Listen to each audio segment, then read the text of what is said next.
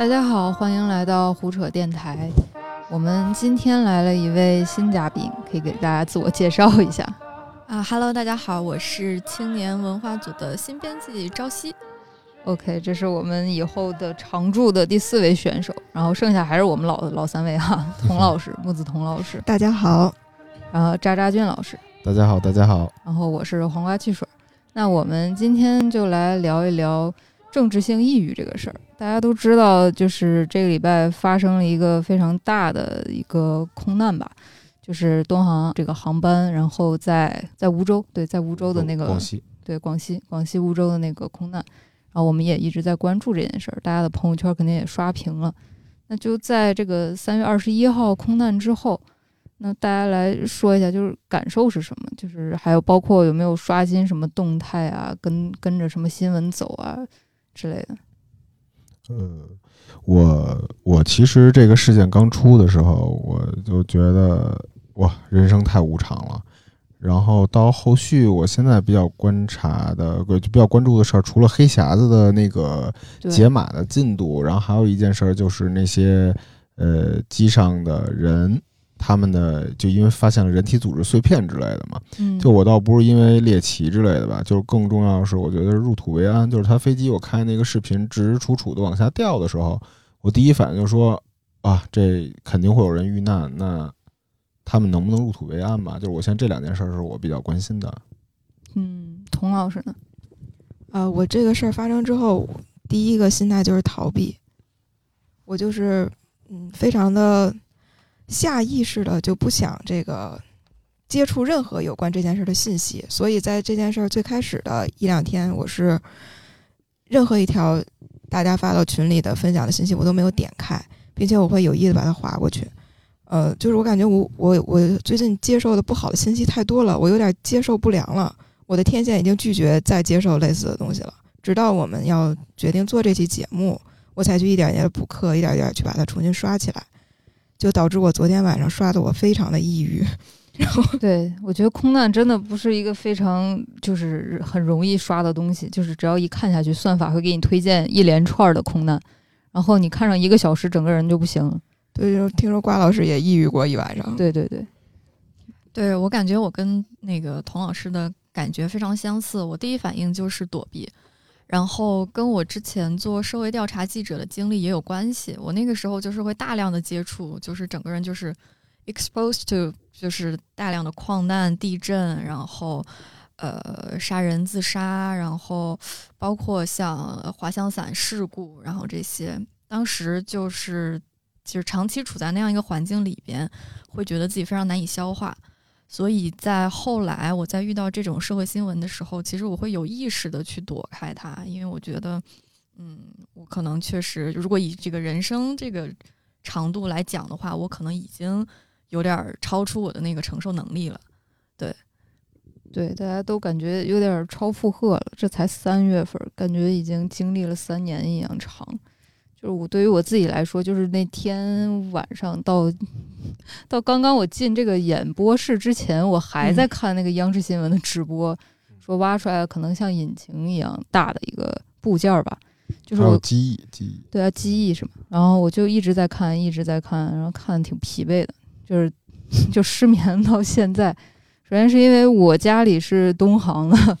我爸是东航西北公司的维修的那个部门的一个职员，然后包括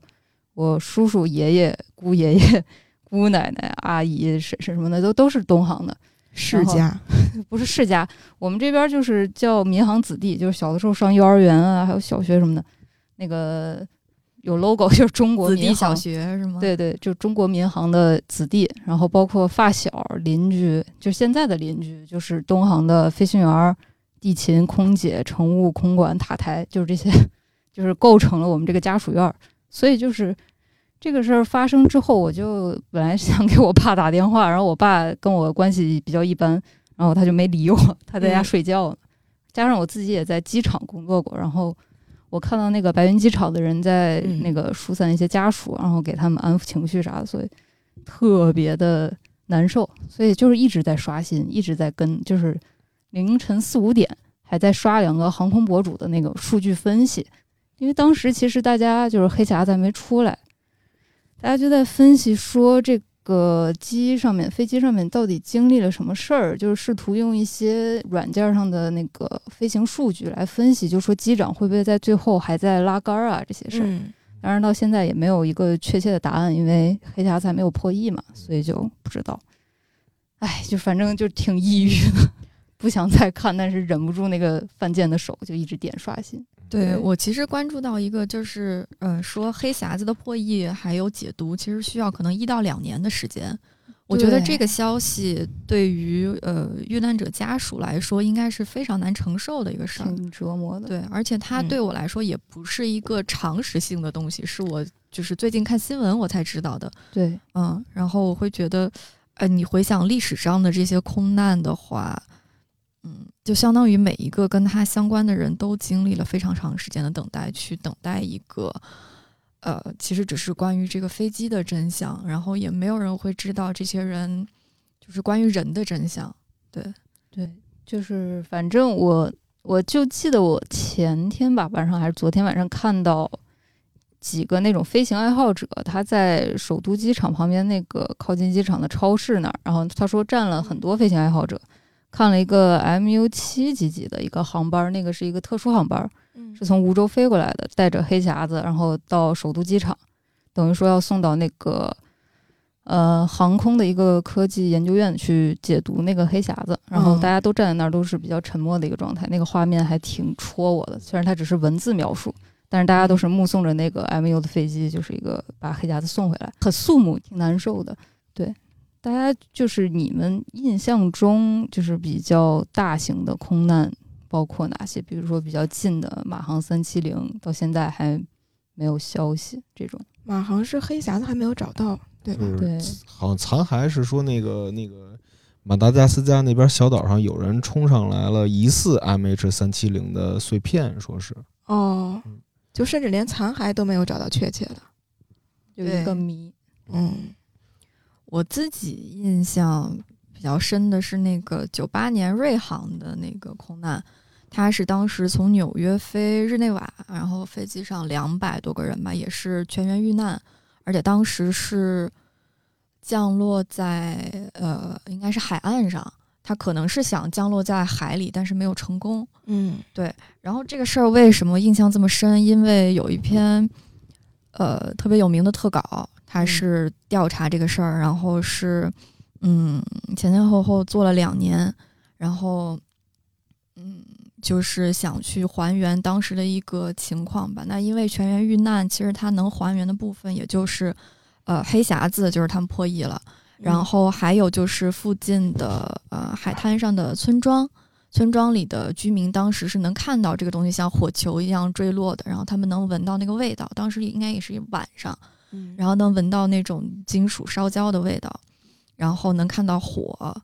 呃，然后包括当时第一时间赶去的救援的人，然后包括呃法医，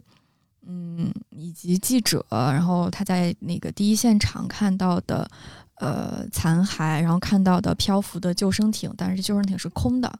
哦上头可能有一些衣物的碎片，或者是有一些钱包，但是没有活人。嗯、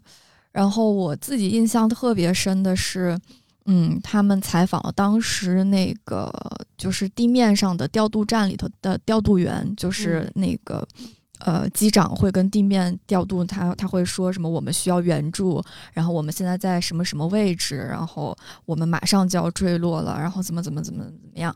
然后调度员就问他，就飞机上有多少个人，然后你们需要具体什么帮助？但这个时候他们已经得不到回答了，因为当时飞机上其实就是机长，然后包括呃飞行员，他们就在非常慌乱的去看各种仪器，去找各种能够挽救这一切的方法，就是可能嗯只发生在几秒钟之内，这个就就坠地了。然后我对那个稿子印象特别深的一句话是：，就都当当两位调度员没有收到回答的时候，嗯一位调度员开始颤抖，另一位落泪了。就是他们知道几秒钟之内这个飞机一定就出事儿了，但是那一哦刻他们是非常无力的。我觉得很本能的反应出来。对，因为他他是什么都做不了，然后他又是离这个事件，可能在当时那一秒钟，他们两个是全世界离这个事件最近的人，就除了嗯飞机上的人。对我对这个瑞航这个事儿还是印象非常深。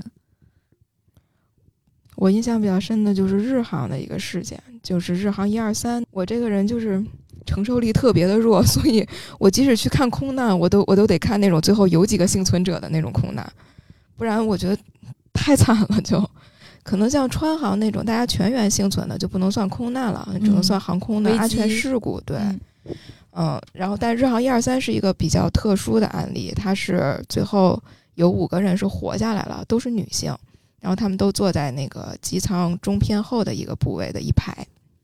就被认为那一排可能是这一次事故里面受冲击会比较小的一排吧，就奇迹的那么一排。这件事儿发生之后，有一个纪录片儿，好像是美国做的，叫《空中浩劫》，它记录了很多的那个空难的事件，嗯，我刚刚还在看，它太长了，是吧？啊，好多好多集。对，他记录了各种各样的，其中包括这个事件。这里边提到一个很争议的点，他们说那个在日航一二三坠落的时候，它是四点五十六分晚上下午坠落在那个山区，然后在这个之后说，直到第二天早上八点半才开始真正救到第一个人，啊，并且说自卫队当时搜索到之后是大概在七点五十四分，晚上的七点五十四分就已经发现他们了，位置发现了，但是说自卫队的直升机看了看，发现哦好像没有活人了，说那咱们先歇一晚上，回来再救吧，再哦再再搜吧。离谱的救援，对对对，然后就非常的挨骂。这个空中浩劫的这个纪录片出来之后，就很多中国网友看了都恨不得就是嗯上去踢他们两脚，说别睡了，快点儿去救人那种感觉。然后是对，我但我后来嗯我觉得有点离谱，就是从人类的共情点上来说，即使看不到底下有活人，你可能也不会能安心放任自己去睡觉。对，其实我刚才就想说，联想到咱们这次国内的这个空难，嗯呃，按照它的这个降落速度，然后以及最后降落之后导致的山火来说，其实可能无人生还是一个比较现实的情况。但是嗯我们的、呃搜救队员也好，或者什么也好，其实应该是应是没日没夜、一刻不停的都在进行这个搜救。而且我看到有一些新闻讲，就是它的搜救范围是在好像今天是昨天搜救范围的十倍那么大，就在那个山区里头。对，所以他们，嗯，我就不知道这个日本这个事儿是具体是因为什么，或者说还是因为当时的制度不完整啊，还是说经验不足？就我也觉得挺奇怪的。对我后来实际上又去查了一下那个日本更多的一些呃，就是日本本地的资料，然后我发现其实并不是像空中浩劫所说的那样，他们确实是到八点多才真正的索降下去救到第一个人，但是在这个过程中，这整夜他们的各个架次的直升机都在上头来来回回，就是当时是什么情况？是那个装备太差了，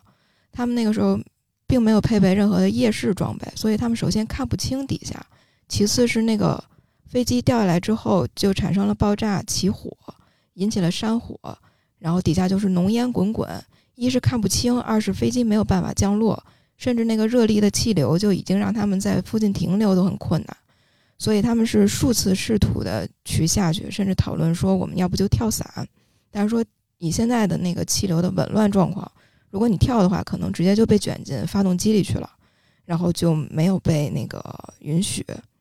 这个事件里唯一就是可被诟病的地方，应该是说附近就有美军的横田基地，他们是啊，这个这个飞机可能他们这个飞机最开始是要飞到那个大阪去，好像，然后中间出问题，要求折回东折回东京的羽田机场，在这个路上会路过横田机场，美军的横田基地是有比较大的飞机起落的可能性的，然后横田也有，但是中间还会路过的名古屋就没有。如果他们降落在横田基地是有可能的，嗯、但是不知道出于一些美日之间的一些什么交集吧，反正最后没有能降落在横田，就坠毁了。在这个过程中，首先发现他们的就是美军横田基地的运输机，是他们派出来发现了这个坠落地点，并且通知了日本自卫队。后来救助过程中，如果能借助美军更先进的一些机械，还有更训练有素的士兵的话，有可能是让这个事情提前的，但最终没有，日本人还决定靠自己。最后就是当时会有一些啊幸存者说自己当时在夜晚里听到附近有孩童的哭泣，然后有母亲的呻吟，但是最后在寒冷的夜里，这些声音渐渐的就渺无音信了。然后等到真正八点多，自卫队员能来救他们的时候，只有五个人还坚强的活下来。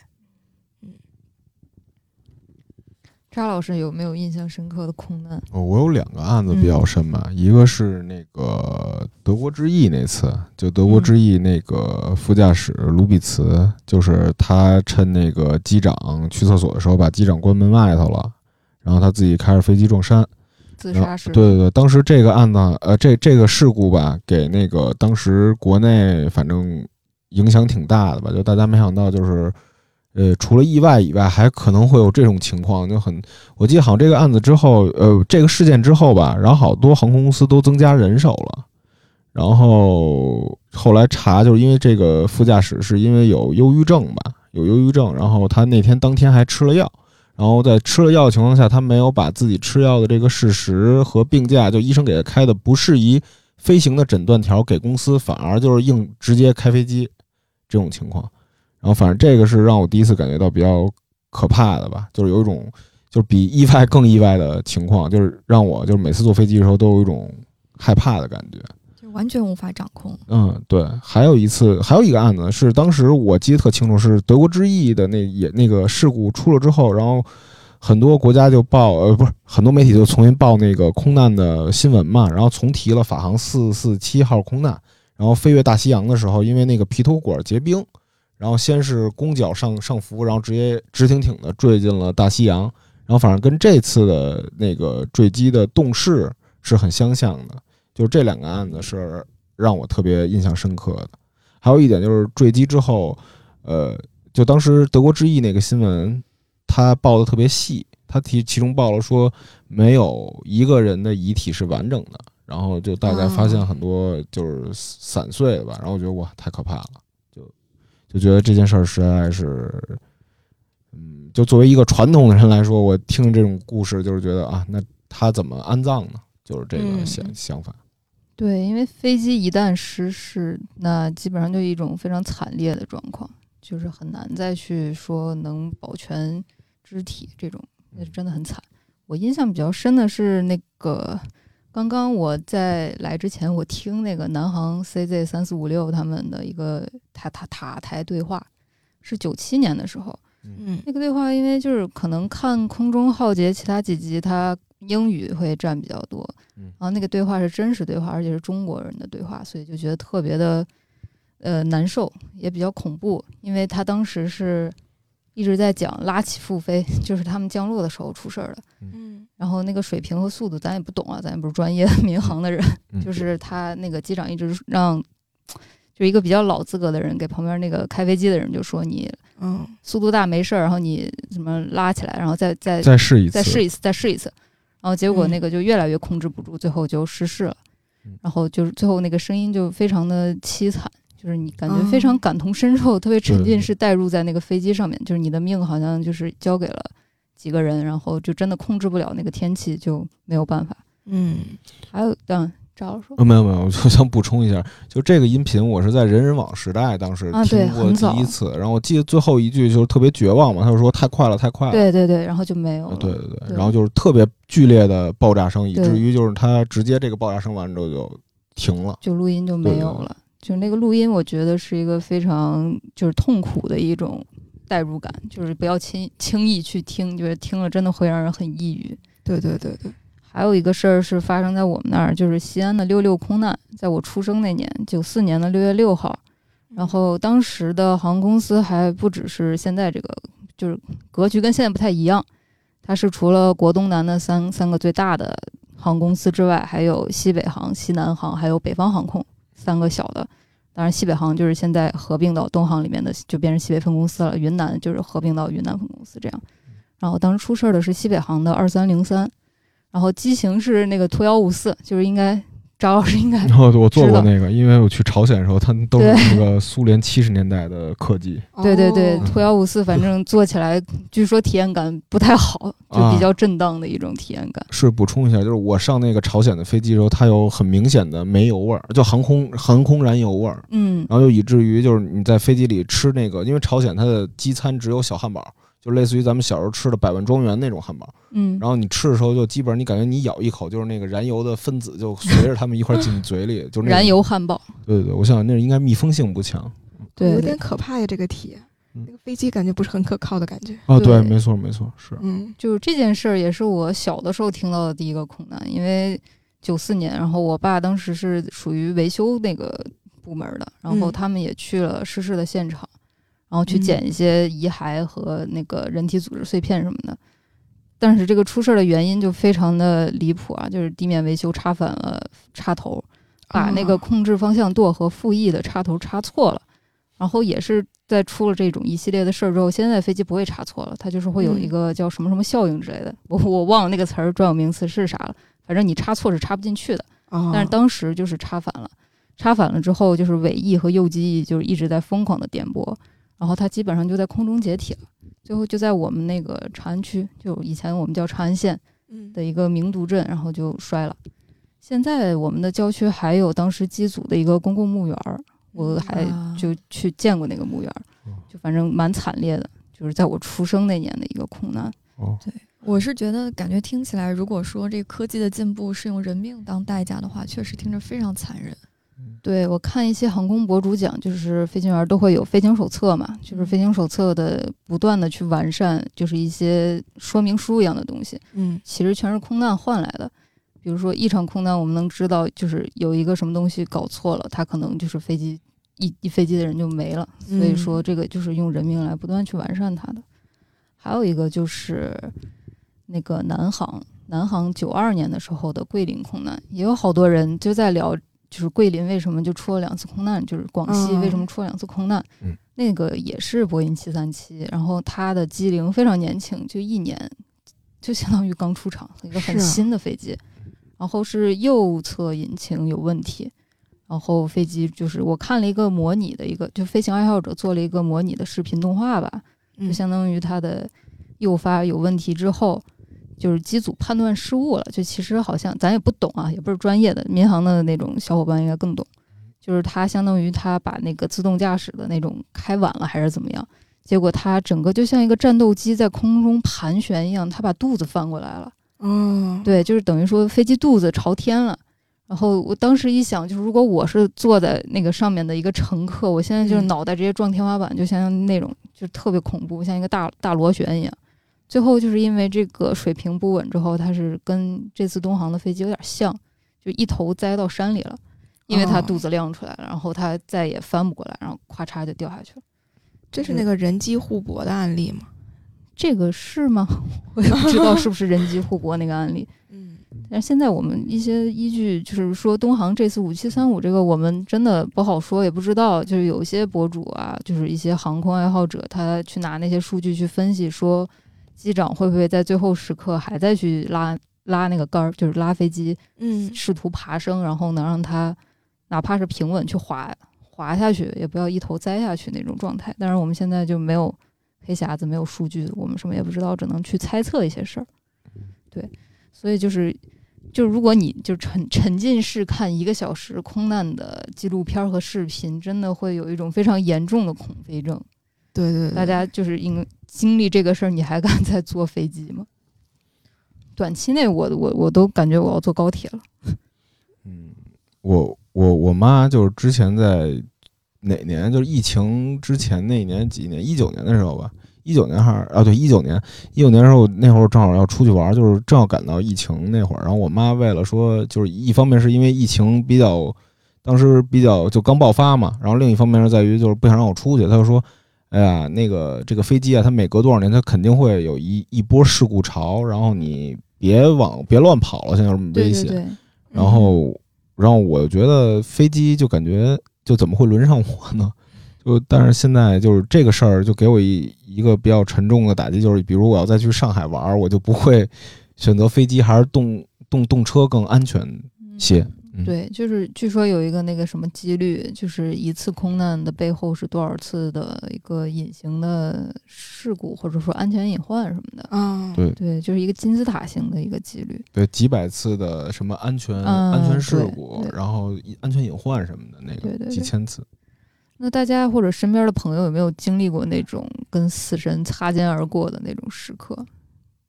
或者说在飞机上让你觉得特别恐怖的那种瞬间，就活到现在，多多少少都得有过吧。得有过。嗯对，我有过一次，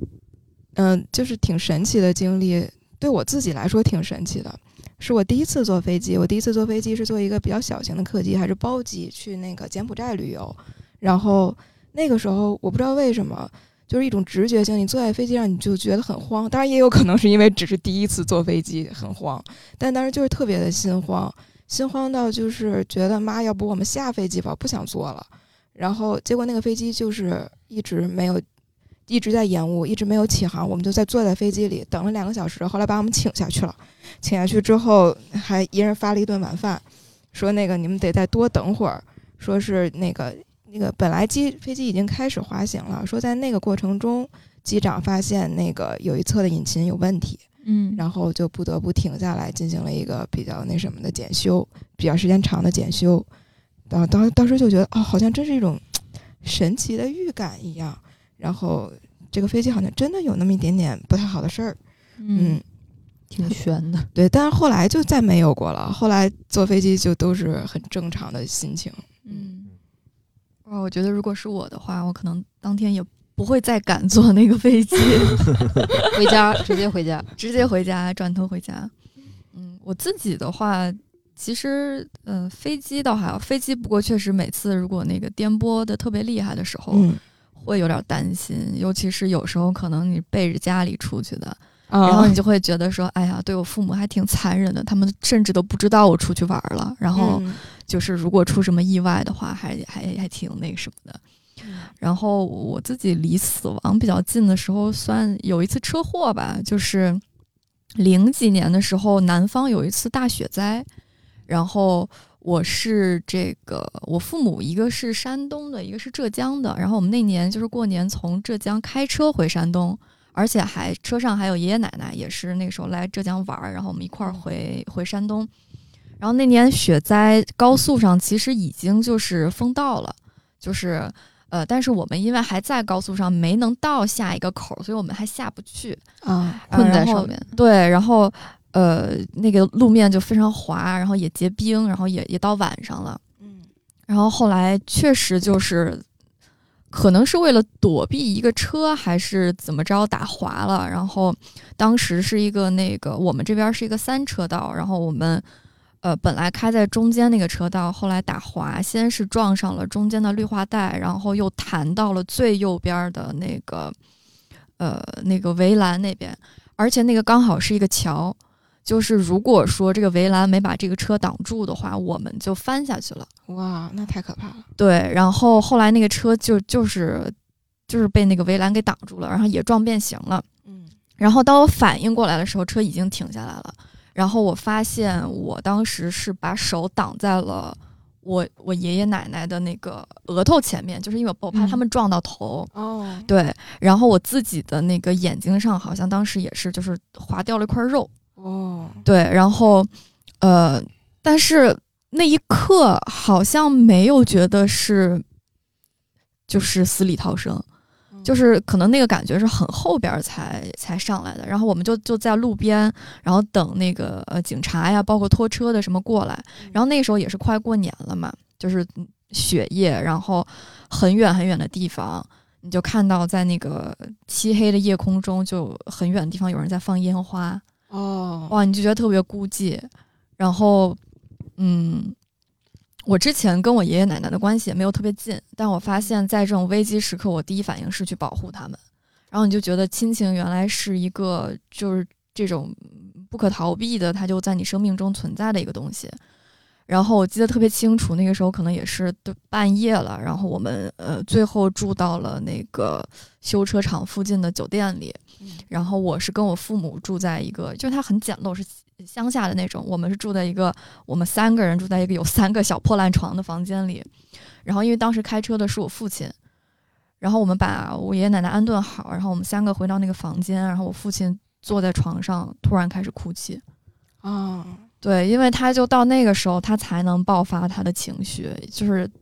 如果那个车当时下去了，他其实就是他导致这整个家庭就就可能就当时就没了。然后他有一，但是中间却还要就是非常镇定的跟我母亲一起去处理这些事情，去跟警察沟通什么之类的。然后当时我年纪也很小嘛，嗯然后他们又看我我眼睛上也有伤，他们又也很难过。嗯然后那个时候就看一个中年男人在我面前崩溃，然后我觉得啊，然后我才突然间觉得说，哦，原来我们这个车祸是这么严重，对，就是严重到我父亲觉得他可能就要背负我们全家人的人命的这这么一个状态。对，那个是我觉得我我离死神还比较近的一个时候啊。嗯，扎老师呢？呃，我身边人就是我爸给我讲故事，就是说他那会儿就是下海嘛，下海老那个得出差买货就倒爷嘛，就类似于倒爷这种活儿。然后他有一次从四川飞回北京的时候，然后遇上气流颠簸吧，然后他当时坐的应该也是前苏联的客机，然后就说当时已经严重到就是让他们写那个遗书的那种程度，然后拿说是就是因为因为我没他也不记自己写什么了。然后那会儿我好像刚出生两三岁吧，嗯他说那个盒儿就跟咱们小时候那家里那个装药的那个小铁盒儿那种，反正就类似于应该是能防抗衰抗烧的那种的。啊然后就是写完了往里扔，然后扣上扣上的这种东西，啊就是九几年的事。然后我我还有我自己也是跟那个那个呃这朝夕老师差不多，我也有过一次车祸，然后把牙 撞掉了半颗。啊还有哦，对对对，然后那车也是翻了，就在那一刻的时候，我是想那是那当时是怎么回事？我有一个朋友，他他那个因为不老实，然后被被判刑了，然后我们就嗯开车说送他，这送他那个警囚车在前面开，我们在后面开车就追着他们，啊，然后就是就是对陪着想，然后但是警车速度很快，因为他怕你有闹事儿是吧？对闹事儿，是劫对对对，然后他那个车，但我那个朋友他是在胡同里老停车，哦，他那个胡同车他应该车胎他也没检查近况。嗯他要在那个呃京京北京到昌平那个高速叫不叫京昌叫啊对叫 G 六 G 六的辅路上爆胎了，然后爆胎之后，然后他的驾驶也不是特别 OK，然后他直接猛打轮儿，其实就跟误操作一样，然后他那车也是翻起来了。我翻起来第一刻是想我因为快高考了，我说、我说过两天可能要高考了，我明天还有一场考试呢。然后就牙牙掉了半颗，然后张老师挺野的感觉，那老野了。然后当时那个车翻之后，它开始冒烟，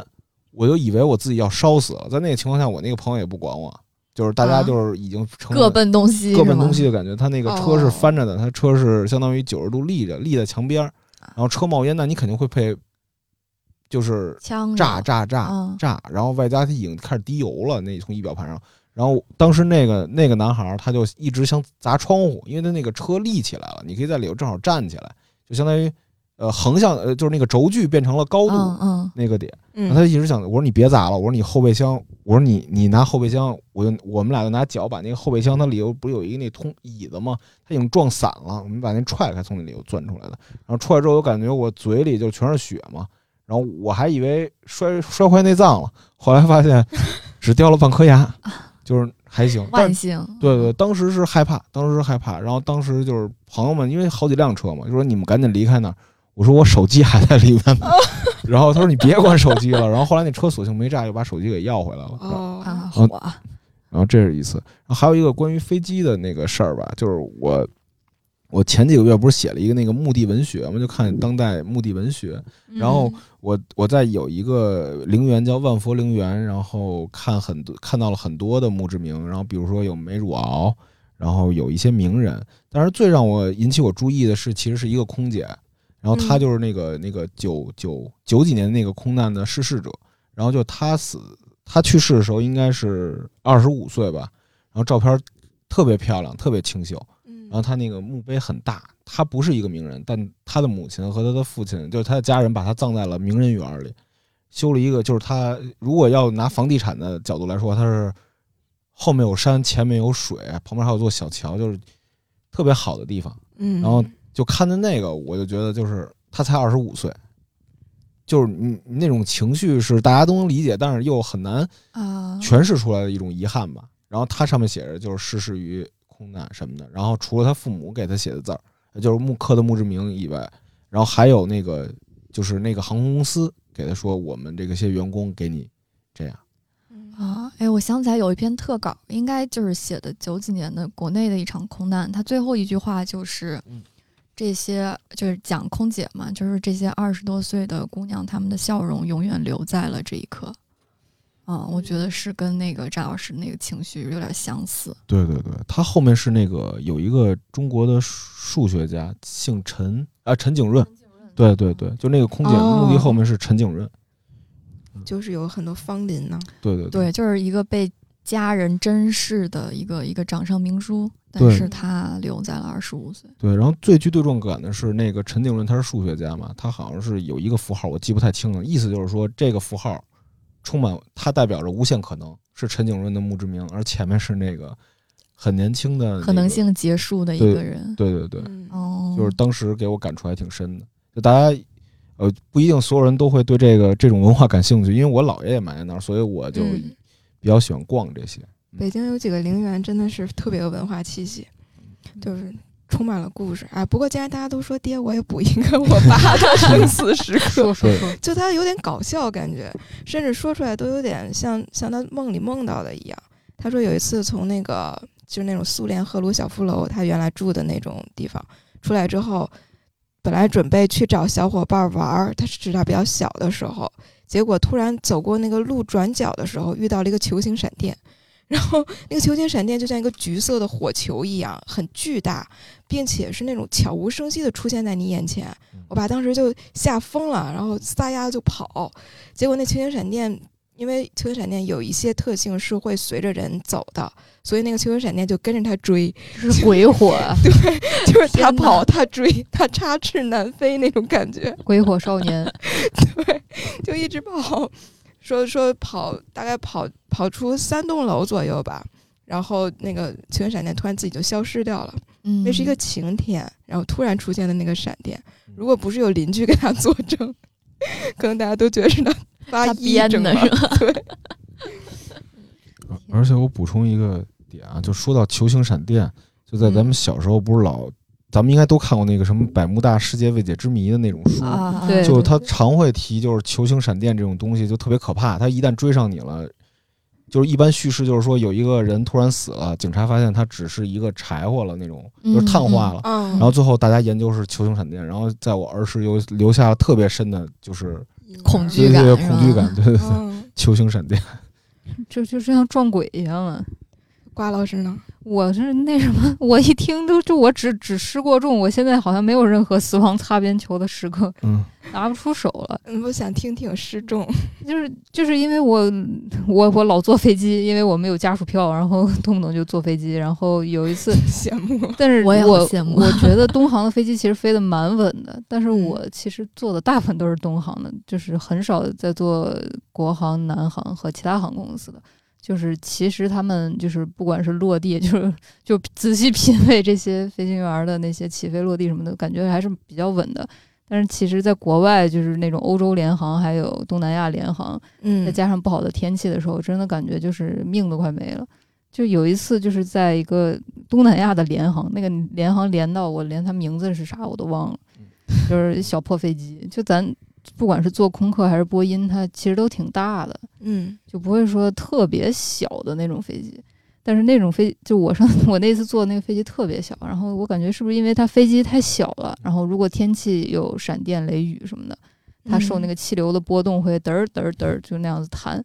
哎呦，那一路给我坐的我都快疯了。就是我我其实坐飞机我已经习惯失重了，就是我自己就劝自己没事儿什么的。哦但是那一天它又是就是红眼航班儿，然后又碰上打雷闪电，就是你在窗户片儿能看见外面，就是天气状况确实很差。天，然后本来还下暴雨，就东南亚那种暴雨，然后那飞机感觉就是机组水平也堪忧吧，然后嗯他一路是给我弹回去的，弹回去的，一路弹回了广州，我都不知道是咋回去的，就是人都在上面都快尿了，就是有点不雅。对，就是你颠簸，就其实我们在国内坐飞机，我觉得大家一定要信任中国民航，还有中国的民航飞行员，他们的水平真的挺嗯好的，真的是培训的非常严格。你看，就是那个他一路给我颠回去，就是他，我感觉有那种一秒钟下降几百米的那种感觉，就是跟坐哦跳楼机一样，心慌。心慌就是对普通国内的颠簸也就算了，其实就是抓着旁边的人也就大家就过去了。但是 上次那次经历的让我感觉就是坐了一个小时的跳楼机，它就不断的在上升，你能感觉到它在爬升，爬升之后它咚嗯掉下去了，哦 然后它又开始爬升，咚又掉下去。真挺吓人的。，对，就是就是那那一个小时，然后再加上外面的那个天气状况一直在就是雷暴，然后就感觉我不会要就是在这个 东南亚到广州的路上，就就就可能就想写遗书了，真的就是心情非常差。就嗯空姐是什么表情？空姐就很自如啊，空姐好像已经习惯了，但是我可能没什么见识。我觉得就是我们国家的飞行员真的就是水平都挺好的，哦，对，培训是过硬的。然后加到这个，我想说，就是好多阴谋论啊，就说呃，比如说一开始说东航那个维修费用缩减，嗯，或者说飞行员这样那样。哦，对，我看见那个。对，就其实我们中国民航的那个维修是非常严格的，可能在世界范围内它都是非常严格的。就是我从小身边的叔什么，他们是机务啊，车间里面拧螺丝的，对，就其实就是大家理解修飞机的人，他们其实蛮辛苦的，就是那个条例还有规章，就是用最严格的。就是可能一个螺丝钉要走很多很多道程序，很多很多人要签字，嗯，然后就是一个螺丝钉而已，就就是大家不要太阴谋论，就是还是要信任中国民航，以后你还是得坐飞机。其实，嗯，那个那个帖子，其实我看到就说，呃，魔幻开年，嗯。然后削呃削减预算，然后人心惶惶，然后各个航空公司说什么之前着陆有一个事儿，然后就飞机着陆没着陆着陆好，二次落地着到嗯场地外了啊，对对，就是我们那边儿啊，对，对还有一个案子说是那个引擎着火，然后再把这事儿给带上了，说就是啊想说一下是这个对大环境对这个事儿的影响。知乎有个帖子，就是说民航就是疫情，就二零二零年疫情之后，一直是一个巨大的亏损，就是我爸的哦绩效的工资都发不下来，就是已经嗯非常一个亏损的状态。然后加上有一个机务也是九几年的，可能跟我同岁吧，嗯一个机务是不小心被压到了，然后就去世了。一个非常年轻九零后的机务，然后大家都挺难受的。他也是一个跟我一样民航子弟嘛，听爸妈的话，然后去，我记得是啊，有可能会有偏差，然后就当机务了。反正就是一系列的事儿，然后让他 有一些阴谋论，觉得哎民航不行了，所以就出了一个很大的空难。其实也不是的，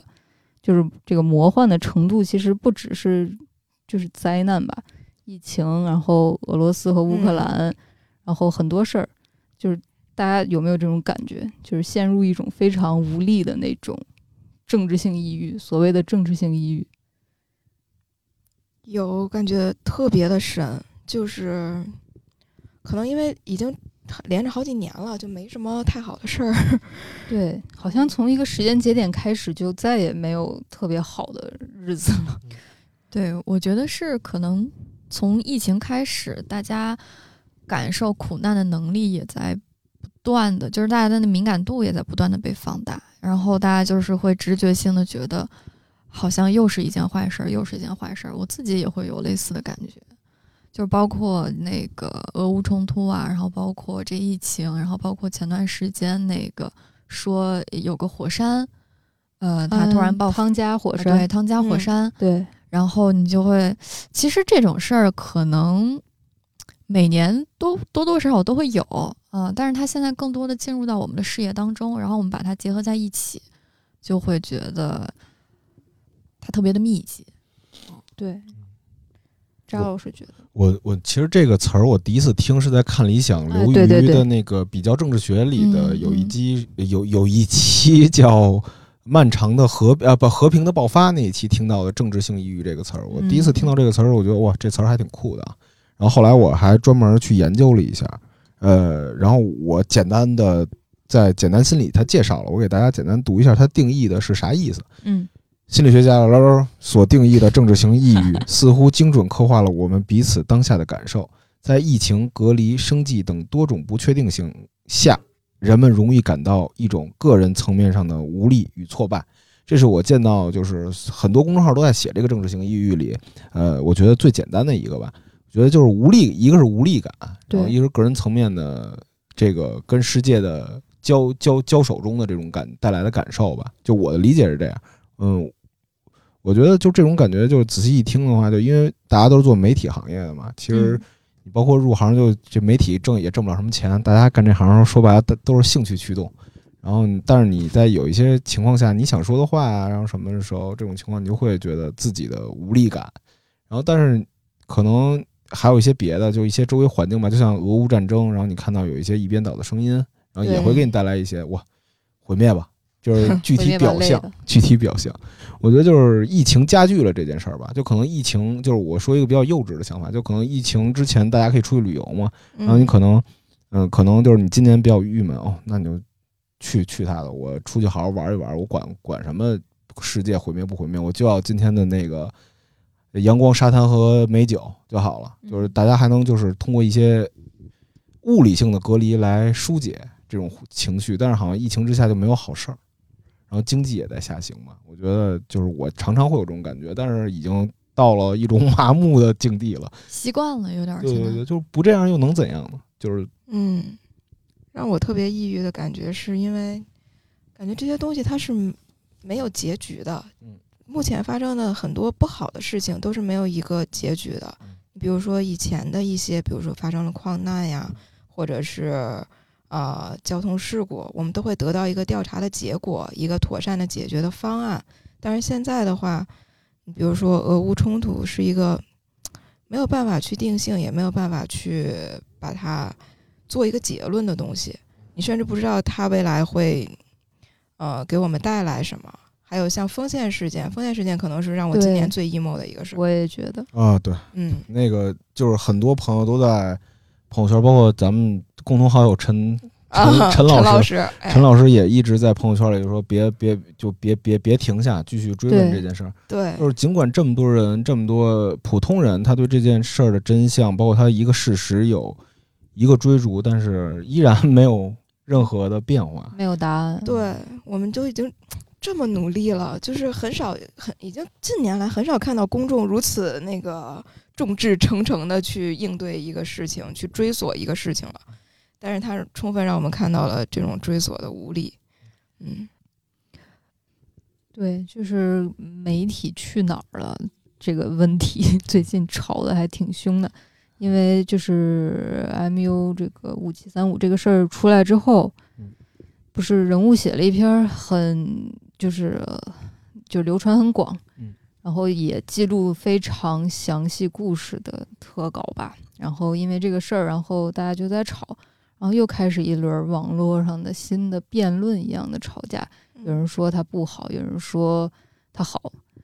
就是这个是让我觉得就是政治性抑郁的另外一个点，就包括我们刚刚前面提过的疫情啊，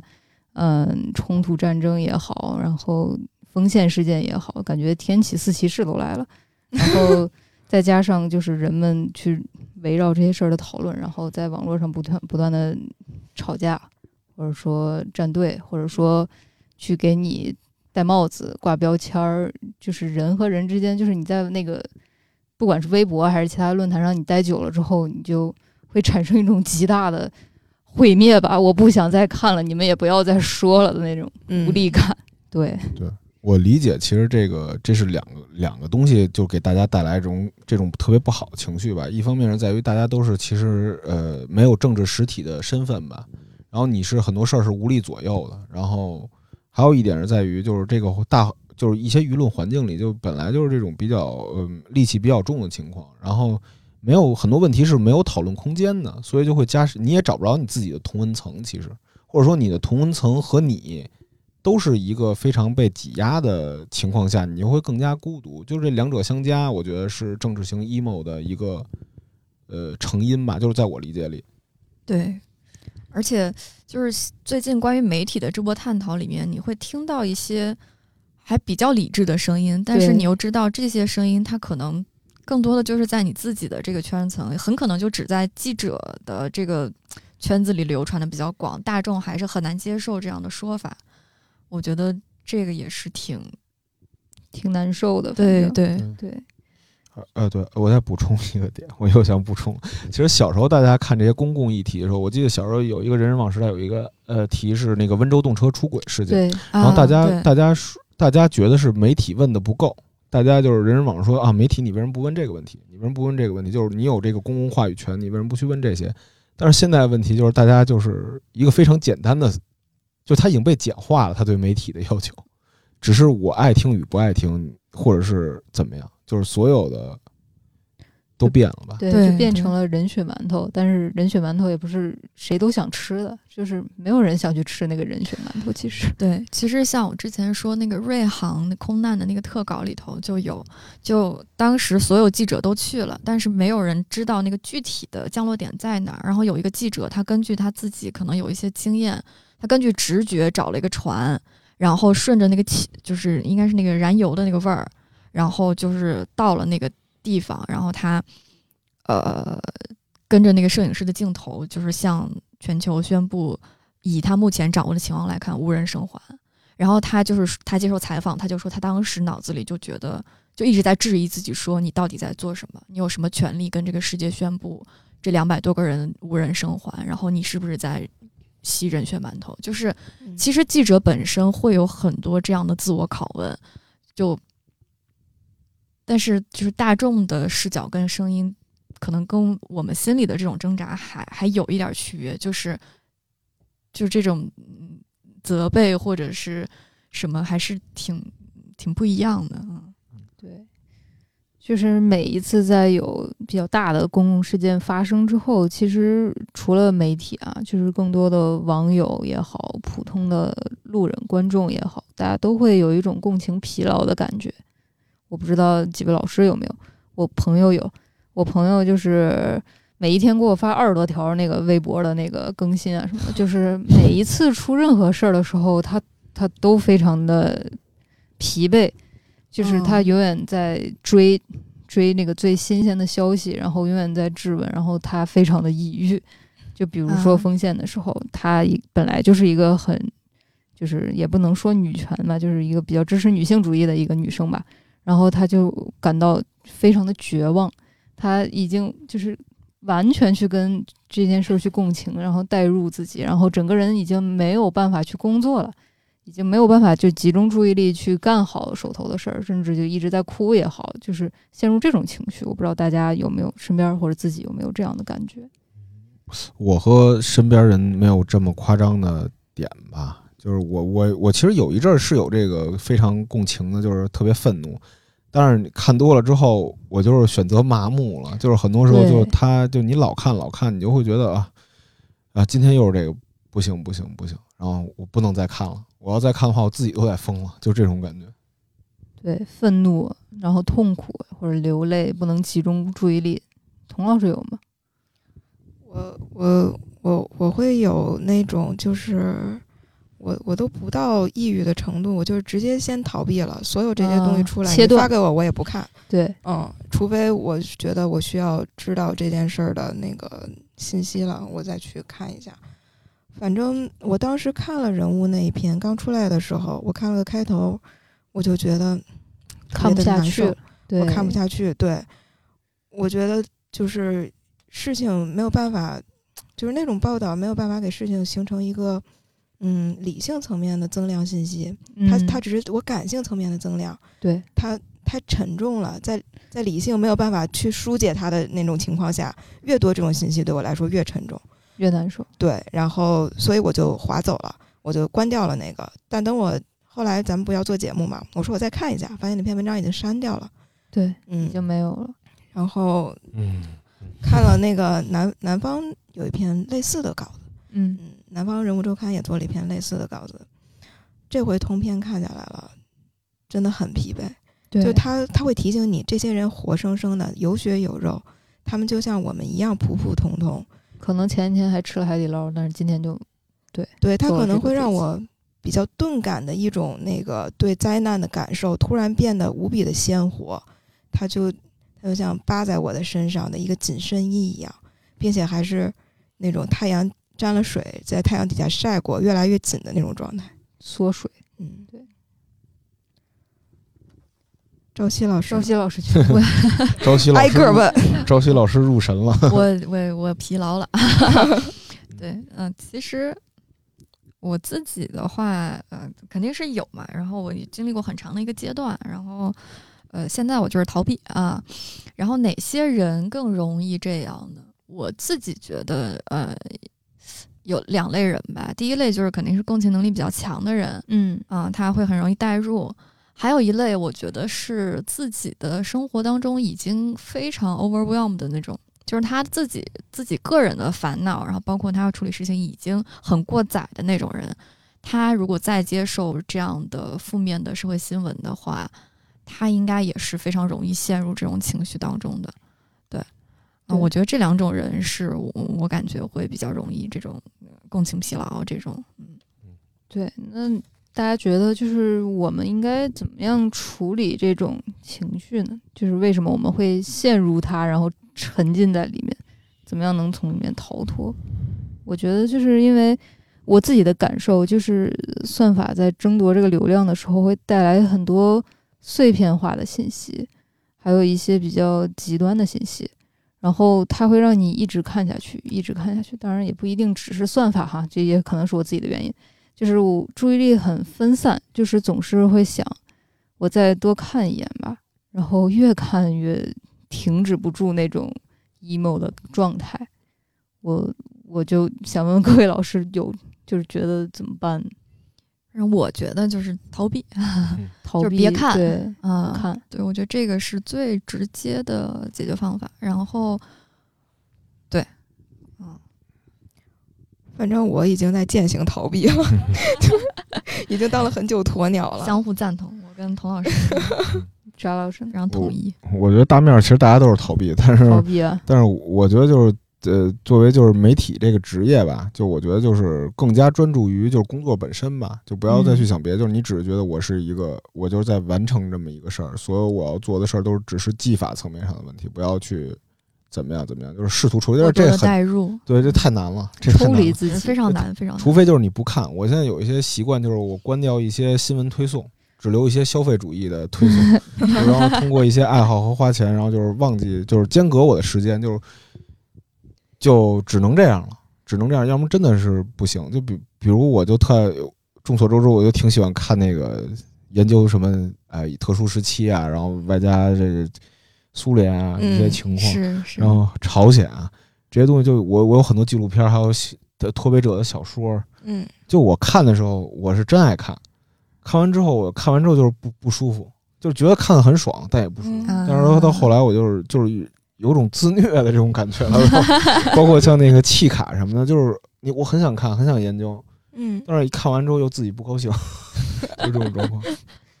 对，就是很多比较大的机构给出来的方法和建议，就是立刻放下手机，别再刷了，就是别再太就是把那个注意力放在这上面，因为这样子会容易影响到自己本身的工作。其实注意力也蛮宝贵的，所以保存你的体力，保存你的注意力，就是保护自己。其实是在保护自己，不要陷入一种非常大的创伤的状态中。就可能会有人觉得，就是你和飞机上的人并没有，你不是他的朋友，也不是他的家属，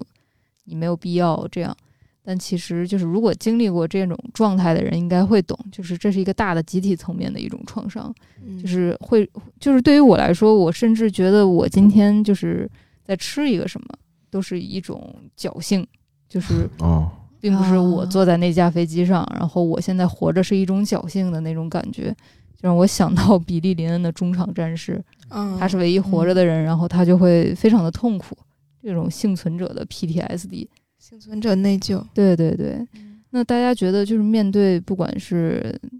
疫情还是说灾难，就是应该有什么东西能帮我们缓解这种焦虑，度过这段时期？其实我觉得有有一些事儿可以做的，呃，可以补充的，就是我记得当时疫情的时候，呃，我也问过一些就是高校的这个心理学的老师，然后包括一些咨询师，我说普通人如果说遇到类似的情况，我们能怎么办？他的建议就是，如果你特别想做些什么，然后你确实能做的话，然后你觉得是能改变这个事儿的话，你可以去做。比如说，你可以给武汉捐款，嗯然后呃，你可以去做，呃比如说心理的那个志愿者，你可以负责去接听全国的这种热线电话，嗯然后或者是呃呃，你有家人或者是朋友在武汉的话，你可以跟多跟他打电话聊聊天儿，就任何你力所能及的事儿，你觉得能让你心里好受一点儿，你就可以去做。这个我觉得是除了你全面逃避之外，另一个解决方式吧。对我看到有一句话说，焦虑的反面是具体，就是如果对对对灾后你的焦虑太严重的话，去做一些具体的事儿，说一些话，跟具体的人去对话沟通，然后让自己动起来，可能会缓解一些，对是会好一点。童老师呢？我倾向于去找一些确定性的东西，就比如嗯说解析真相类的纪录片，或者说一些分析事情成因的东西。它可能不一定是对的，但它会让我觉得一切是有指望的。就是我们有可能去了解它为什么发生。如果我们了解了，那我们今后可能就会去避免它。对，它是一个呃有希望的东西，就像个小小甜饼吧，对我来说。嗯。我感觉那个确定性对童老师来说特别重要，他是是结果，嗯对，我希望有，就是告诉我这些东西不是，不是你无论如何挣扎都没有办法去避免，或者说去解开它的。嗯，嗯，即使是个假的东西，我也希望是有人告诉我有有解决办法。嗯嗯，明白。明白。张老师觉得，哦，我啊嗯我我就是逃呗，就是不看呗，就是比如说就是很多事儿，就疫你想想疫情之类的，包括工作，都是就是疫情、工作乱七八糟的这些事儿，然后包括你看新闻特别烦，那你就出去呗。就去年我不是找到爱好就是露营嘛，对，给自己找一个爱好，找点事儿干对，啊，找点事儿干。然后今年可能再加点爱好，就把自己的课余生活啊，什么课余生活、空闲生活填满。放学生活。对，放学永远是少年。对对对，就就是保教老师的后遗症。对对对，就是我觉得就是焦虑难免嘛，就外加我本来就是那种直男爱好，就爱看点什么我们的父辈啊，乱七八糟这种电视剧、电影，我就就逃不了，我怎么着都逃不了。嗯，人世间，对对对，就是我那天就看纪录片儿，就是如果那个接受能力比较差，或者说共情能力比较强的，就别那别看那个空难浩劫了。那那个东西看起来，就是因为它也特别长，集数也特别长，然后它会讲历史上发生各大的空难，看起来就挺窒息的。然后 B 站那个旁边右侧的小侧栏儿会给你推荐各种播放量在五十万以上的空难对话录音，就是看下去 整个人就不好了。所以说尽量不要不要尝试往那种方向去走，因为你看就是你进到那个茧房里，你就会一直看一直看，看到最后就 emo 了。就是看一些更大的东西吧，看一些历史啊、人文啊，就是就是人本来就是渺小的，生命就是受一些生命和死亡的教育吧，就是培养一下这种思考。就哪怕你看看《星际穿越》，就是我觉得啊，嗯，每一次星际穿越我看完了，我更悲伤。对，就我每一次心里不舒服的时候，我可能比较俗哈，我也看不了什么特别高大上的东西，我就看《星际穿越》，然后就会觉得非常的治愈自己，感觉自己确实很渺小，但是也是有希望的，就是哇，我活。特别赞同。对对，就是虽然我很渺小，但是我活着不是白活的那种感觉。所以说，那个电影我觉得真的是一个治愈创伤的良药。对，对我，我其实就有想说，如果说大家在寻找那种更能占据你精神领域的逃避方式的话，你就去看点儿书，对然后看点儿电影。然后我自己的话，我觉得根据大家的承受能力哈、可以分成两种。第一种，你就是直面现实，就比如说历史上这些大的灾难、这些瘟疫，嗯，你就直面它，你就把那个创口贴撕掉，你就让那个伤口不断的出血愈合，然后你就习惯了。那你就可以去看一些非虚构的作品，比如说你去看《血疫》，嗯，然后我就记得，呃，对，他是讲埃博拉的嘛，对对对，对，然后那个呃，Stephen King 他说过，他说他觉得全世界没有比《血疫》第一章更可怕的东西了。然后豆瓣上就有一条热评，就说显然他没往后看。对，然后就是，然后包括、呃呃，巨浪下的小学，它讲的是日本那年九级地震，然后那个小学也是无人生还。然后就像这种东西，如果你承受能力足够，然后你希望能够从巨大的灾难当中获得，比如说生命的力量，比如说直面灾难的能力，比如说你还想锻炼你的，就是这个挑战自己的底线，你可以去直面它。但如果你承受能力不好，那我的建议是，就是跟刚才那个呃西瓜汽水讲，黄瓜汽水，西瓜汽水，太思念西瓜了，就是跟刚才那个黄瓜汽水老师讲的是一样的。就我很建议大家去看科幻，你去看一些外太空的东西。对，然后嗯，比如说我最近在看那个莱姆的《索拉里斯星》，然后包括大家去看一看特德·江的写的外太空的那些事儿，然后你就觉得。啊，你就觉得，就是，嗯，相比于你生活中或者地球上的不可控跟未知来说，整个宇宙当中还有太多太宏大的事情。然后，嗯，它不仅可以让你意识到自己的渺小，它是可以给你提供，其实不是慰藉，你是用更大的恐惧代替了你目前的这个恐惧。然后这个东西 somehow 它是能治愈你的，对对。其实就回答了我们最后一个问题，其实就是如果你在一个重大创伤之后，你想重建自己的内心世界的话，其实就像刚刚朝夕老师说的，就是把格局放大一点吧。就是我们本来就很渺小，对，站在宇宙的中间，然后想想这一切，对，其实推荐了。大家这么多，其实还有一个，我突然想起来，就是对于自己职业意义的这种 emo 吧。然后还有一些电视剧，我觉得可以帮助大家吧。就比如像什么新闻编辑室啊、Newsroom 啊，然后华尔街邮报、琼斯先生这些，总是能给这个疲惫的媒体人一些力量。我们的媒体朋友们不要气馁。对，哎，对，还有一个就是我其实我也知道，就大家聊政治性 emo 也不仅仅是基于这些惨剧背后，呃，惨剧。吧，还有一些别的现实的情况。我在听刘瑜看理想的那个比较政治学里有一句话，他说有一段话，他说的特别好，我分享给大家。他说：“衡量现实不能仅仅以理想为尺度，而且要以历史为尺度，因为摧毁进步的不仅仅是保守势力，也有可能是对完美乌托邦的迷恋。不要让最好成为更好的敌人。”就我觉得也是缓解政治性 emo 的一个良方吧。这这段话是动起来嘛，就是往下走。那这句话就当我们今天的一个总结吧。